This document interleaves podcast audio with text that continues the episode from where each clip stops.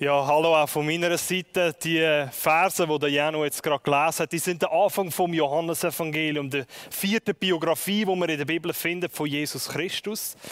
Und die fangen an mit diesen Worten, die so stark sind. Am Anfang war das Wort. Vielleicht denkst du jetzt so, das Wort? Am Anfang? Also warum ist das Wort so wichtig? Und ja, es ist ja so, bei diesen vielen Fake News-Überschwemmungen ähm, ist es eine Frage, wie wichtig und wie gewichtig ist das Wort eigentlich? Oder wir denken vielleicht an so Wahlkampfversprechen. Oder wo einer hersteht und sagt, ich werde bla bla abschaffen und ich werde bla bla neu einführen und ich werde sowieso alles besser machen als mein bla bla Vorgänger und so weiter. Und alle denken, ja, ja, mal schauen ob das dann tatsächlich so rauskommt, wenn er es gesagt hat. Oder natürlich jetzt auch in dieser Corona-Zeit Wort, Erkenntnis, wo heute ausgesprochen werden und morgen schon lächerlich klingen. Oder wie zum Beispiel der iranische Präsident Hassan Rouhani, der Ende Februar noch gesagt hat, ja, der Virus wird unser Land zwei, drei Tage beschäftigen und nachher ist es vorbei. Ja, genau. Oder da merken wir, dass wir heutzutage eine andere Einstellung haben zu dem Wort. Anstelle von am Anfang war das Wort, würden wir eigentlich viel lieber sagen oder viel lieber schreiben, am Anfang war, ja, was eigentlich? Was würdest du einfügen?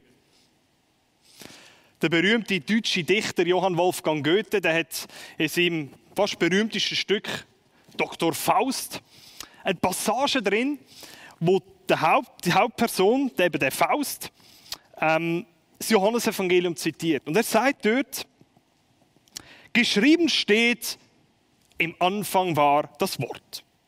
Ich kann das Wort unmöglich so hoch schätzen. Ich muss es anders übersetzen. Im Anfang war der Sinn. Nein, im Anfang war die Kraft. Nein, ich schreibe getrost, am Anfang war die Tat. Ja, genau. Da haben wir es. Das passt uns.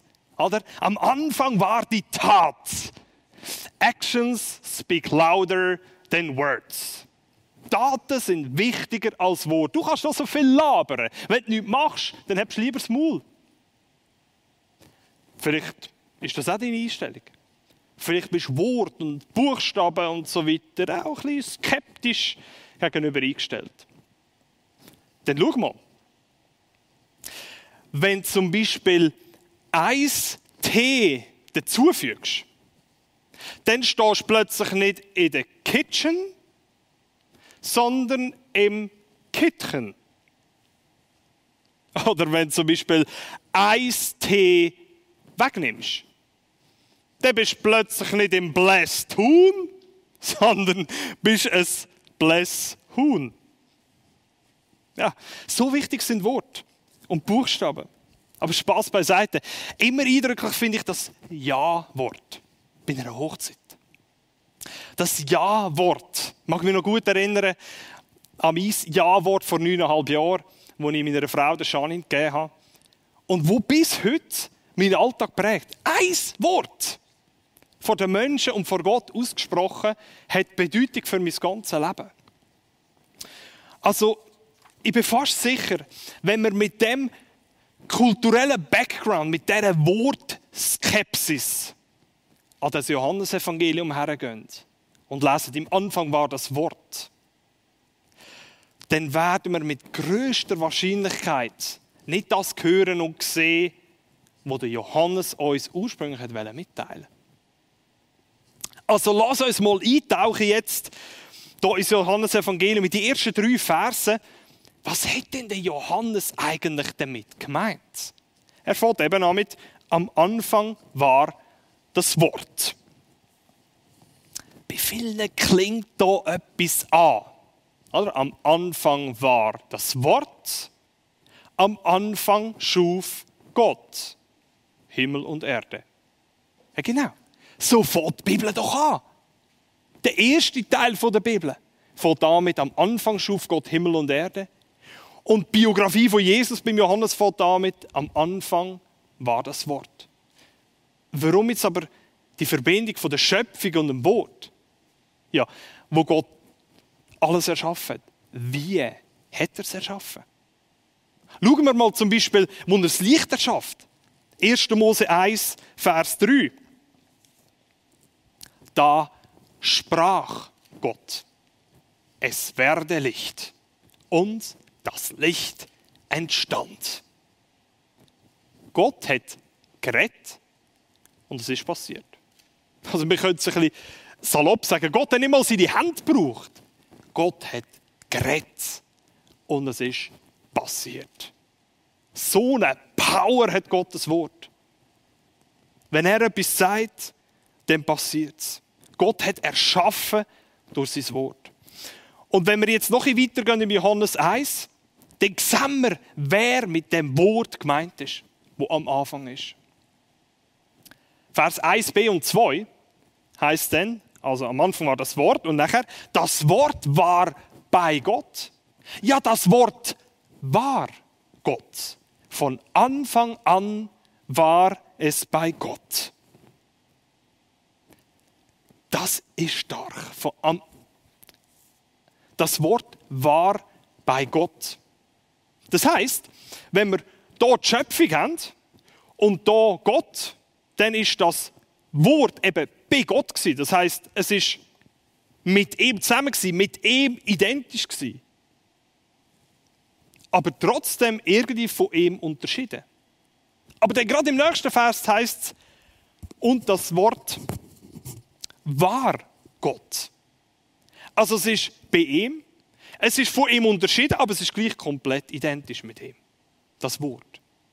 Und genau das wird im gesamten Neuen Testament von Jesus Christus gesagt. Er ist das Wort, wo hier im Johannesevangelium am Anfang davon geredet wird. Und dann geht es weiter im Vers 3, Johannes 1, Vers 3. Alles ist dadurch entstanden.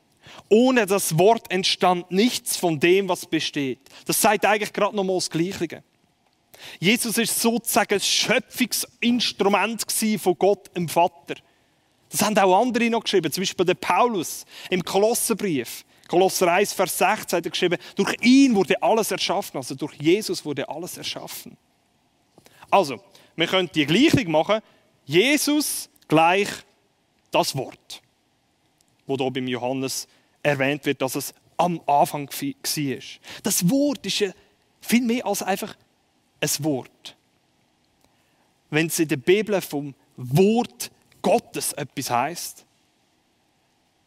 dann ist das nicht einfach etwas, wo gesagt wird und wieder verblasst und wieder vergeht. Nein, es ist eine Macht, mit der im Universum zu rechnen ist. Weil was Gott tut, äh, was Gott sagt, das tut er auch. Das sehen wir schon im Hebräischen. In der hebräischen Sprache, das Wort für Wort heißt Davar. Und Davar bedeutet eben nicht nur Wort, sondern es bedeutet auch Sach. Das heißt, das, was ausgesprochen wird, ist identisch mit dem, was entsteht. Vielleicht ist das jetzt alles ein bisschen philosophisch und irgendwie ein bisschen zu hoch gestochen und so. Dann behaltet er einfach das. Gott tut was er sagt. Oder entgegen so ganz vielen Menschen, die wir vielleicht kennen, die uns schon enttäuscht haben. Hey, jeder Mensch kann enttäuschen. Auch ich habe sicher schon mein Wort gebrochen. Jeder Mensch kann enttäuschen. Aber was die Bibel von vorne bis hinten bezeugt, ist, Gott tut, was er sagt. Und liebes Bless tun, inmitten von dem ganzen Medienrummel und Medienchaos und den ganzen Corona-Zeugs, ist es so wichtig, dass wir wissen, dass wir auf das vertrauen können. Also wenn Gott sagt, dass er allmächtig ist und die ganze Weltgeschichte in seinen Händen hat, dann meint er das auch. Wenn Gott sagt, dass er Jesus eines Tages wieder zurückschicken wird, und er wird alles ins Lot drücken, dann meint er das auch so. Wenn Gott sagt, dass er eines Tages einen neuen Himmel und eine neue Erde wird erschaffen durch sein Wort, dann meint er das auch. Wenn Gott sagt, dass er jeden Tag bei uns ist und uns tröstet durch seinen Heiligen Geist, dann meint er das auch. Nicht umsonst sagt Gott im Prophet Jesaja im Kapitel 55 das.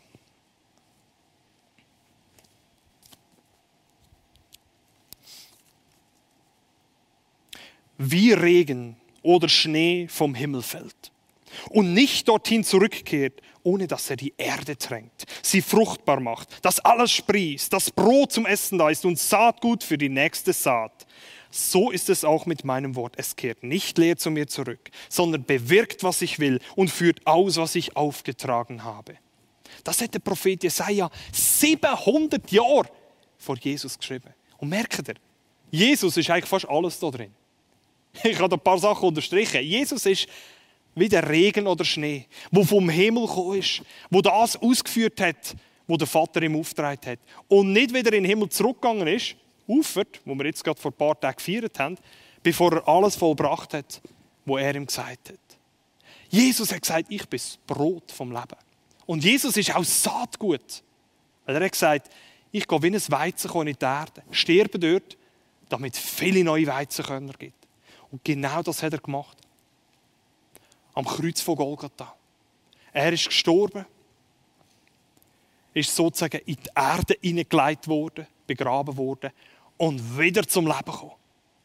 Und dass wir heute hier in der Schweiz den Glauben an ihn feiern können, ist ein Beweis dafür, dass es tatsächlich aus dem einen Saatkorn Tausende Millionen weitere gegeben hat. Und wir können heute Teil sein von diesem Movement.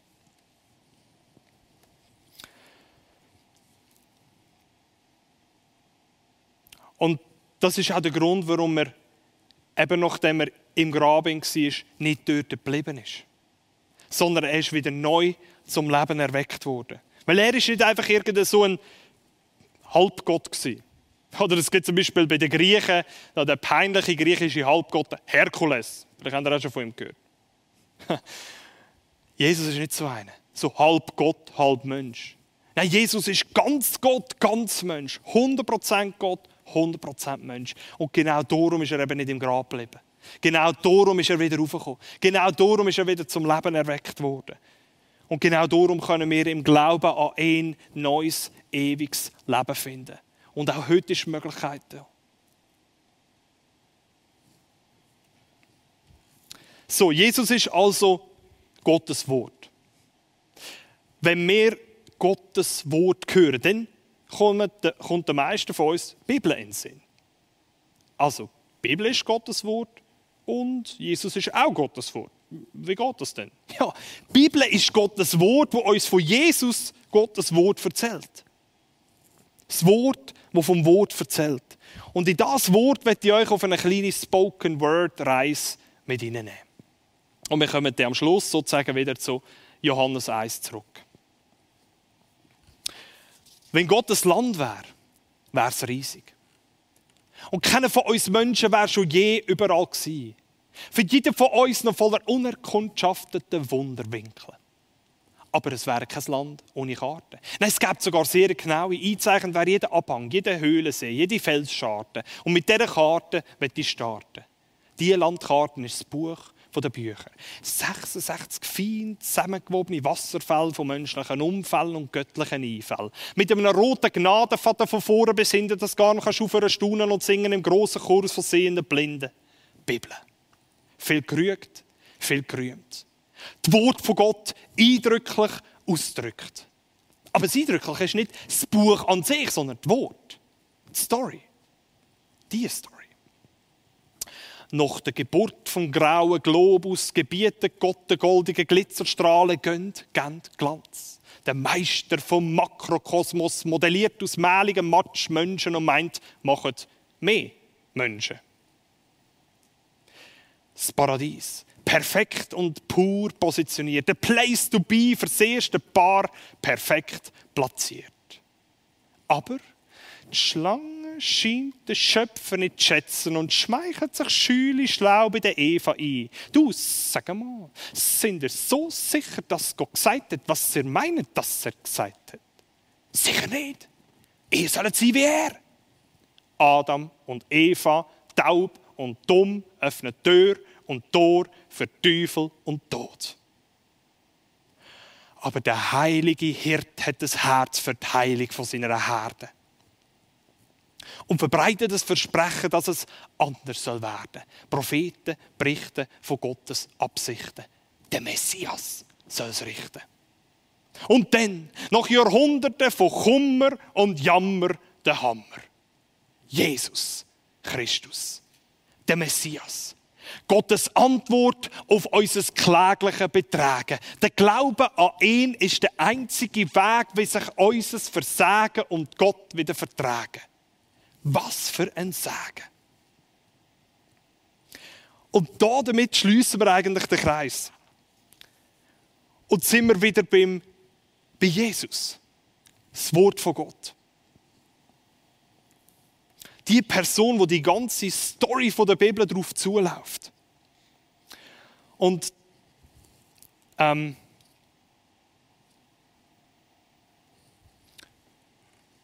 wo uns die Bibel davon erzählt. Und das Wort von Gott, wo uns vom Wort von Gott erzählt, das ist richtig gehend unser Lebenselixier, könnte man so sagen. Das ist eigentlich crazy, wenn du dir mal vorstellst, ein 2.000 bis 3.000 Jahre altes Buch, wo bis heute reinredet, wo bis heute in die Gegenwart hineinwirkt und reinredet. Das ist unvergleichlich. Bei keinem anderen Buch wirst du erleben, dass es dich auf so vielfältige Art und Weise trifft. Oder es ermutigt, unglaublich. Die Bibel ermahnt aber auch. Sie schenkt neue Erkenntnisse und tut Türen auf. Sie reißt aber auch Gedankengebäude ab, wo fehl am Platz sind. Das Wort der Bibel, oder man könnte sagen, Gott durch die Wort heilt uns. Und manchmal hat es aber auch Finger in die Wunde. Die Bibel bestätigt uns und fordert uns gleichzeitig auf, aus. Die Bibel zeigt uns den Weg zum ewigen Leben, aber auch den Weg zum ewigen Tod. Sie lädt uns nicht im Unklaren über das, wo Gott am meisten am Herzen liegt. Und ich möchte euch zum Abschluss einfach ermutigen. Die Bibel braucht immer wieder so kulinarische Vergleiche. Darum habe ich euch hier das Bild gebracht von so einer Bibel, die du essen kannst. Und meine Ermutigung an euch ist, iss das Buch. Das ist natürlich eine Metapher für verinnerlichen seine Worte. Verinnerlichen die Worte der Bibel. Iss sie, verdau sie, nimm sie in dich auf, lass sie in deinem Leben leben. Oder mit der Bildsprache von, von dieser Stelle in Jesaja 55. Lass die Bibel in dein Leben hineinschneien und hineinregnen. Dass neue Saatkörner entstehen, die dann auch wieder weitergehen können. Und mir ist bewusst, oft ist beim Bibellesen oder beim Bibellesen das Ganze begleitet so ein von einem schlechten Gewissen. Ich sollte doch mehr und eigentlich müsste ich doch und eigentlich hätte ich doch schon lange wieder müssen und dies und das. Und da will ich einfach sagen, hey, schlechtes Gewissen ist so ein schlechter Antreiber. Aber Faszination ist ein guter Antreiber. Darum möchte ich euch alle ermutigen, füllt euch mit dem, wo euch die Faszination für die Bibel nährt. Wo euch die Faszination für die grossen Zusammenhänge nährt. Für die Jahrhunderte alten Prophezeiungen, die erfüllt wurden, sind zum Beispiel im Leben von Jesus. Oder auch vorher schon im, im Leben vom Volk Israel. Ein inspirierender Vers pro Tag ist gut. Aber es ist halt einfach auch ein Vers. So ein bisschen aus dem Kontext gerissen und Wirklich Lotto. Manchmal trifft es, manchmal nicht. Aber ich möchte euch ermutigen, graben tiefer. Geht mehr holen. Geht mehr tauchen in das Wort hinein. Und die Faszination, da bin ich so überzeugt, die wird entfacht, wenn du eben anfängst, selber Entdeckungen machen. Wenn dir plötzlich aufgeht, wow, das, was ich da jetzt lese bei dem Prophet, wo zum Beispiel 600 Jahre vor Jesus gelebt hat, das ist ja von Jesus genau so ausgeführt worden. Und diese Entdeckungen lassen deine Faszination wachsen. Und mein Tipp, finde einen guten Weg, wie du die Bibel in regelmäßigen Abständen zu dir kannst reden Ohne Druck, ohne nichts, aber find den Weg. Weil es sind die Worte von Gott, die in unser Leben hineinkommen. Und es ist sein primäres Kommunikationsinstrument. Und der Heilige Geist hilft uns, sie zu verstehen. Das ist ja das Geniale. Wir sind ja nicht einfach auf uns allein gestellt mit dem fetten Buch. Aber es ist nicht nur ein fettes Buch, es ist auch fette Beute. Wenn du mal dahinter gehst. Wenn du mal anfängst zu jagen. Um es mit dieser Metapher zu sagen. Und es gibt tausend Sachen, die dich dabei unterstützen. Also es gibt äh, geniale Videos vom Bibelprojekt, es gibt YouVersion App, es gibt Bible Energy App, jetzt, äh, wo wir vom Bibelleserbund zum Beispiel machen. Ähm, es gibt Bibellesehilfen en masse. Und es gibt natürlich das neue Blessed Tun Magazin zum Johannesevangelium. Also, wenn du nicht weißt, wo anfangen, fahr mal dort an. Bestell dir das Magazin. Wir werden es nachher dann noch releasen und ich freue mich selber auch drinnen zu blättern und drinnen zu lesen. Das ist auch eine gute Starthilfe für das. Und denk immer dran: Im Wort begegnest du dem Wort. In der Bibel begegnest du Jesus. Und für das möchte ich zum Abschluss jetzt gerade noch beten. Jesus Christus, ich danke dir von ganzem Herzen, dass du das Wort bist. Dass durch dich alles entstanden ist. Danke, Jesus. Ja, dass du uns auch die Bibel geschenkt hast. Das Wort von Gott, deine Wort. Und wir können lesen, und wir können hören, wo wir uns darin vertiefen können. Wo so tief sind, dass ein Elefant darin baden und gleich so seicht, dass es Lämmchen daraus trinken kann. Danke dir, Jesus. Und ich bitte dich, dass du uns begegnest, wenn wir dieses Wort lesen. Ich bitte dich, dass du uns die Wege zeigst. Und ich bitte dich um Ermutigung für die, die Bibel frustriert sind. Für die, die sagen, ich habe schon tausendmal das probiert und angefangen und dann wieder festgesteckt und ich komme nicht weiter und ich, ach komm, ich lasse sein. Bitte schenke ihnen wieder neu die Faszination für dieses Wort, Herr. Das alles beten wir in deinem wunderbaren Namen Jesus. Amen.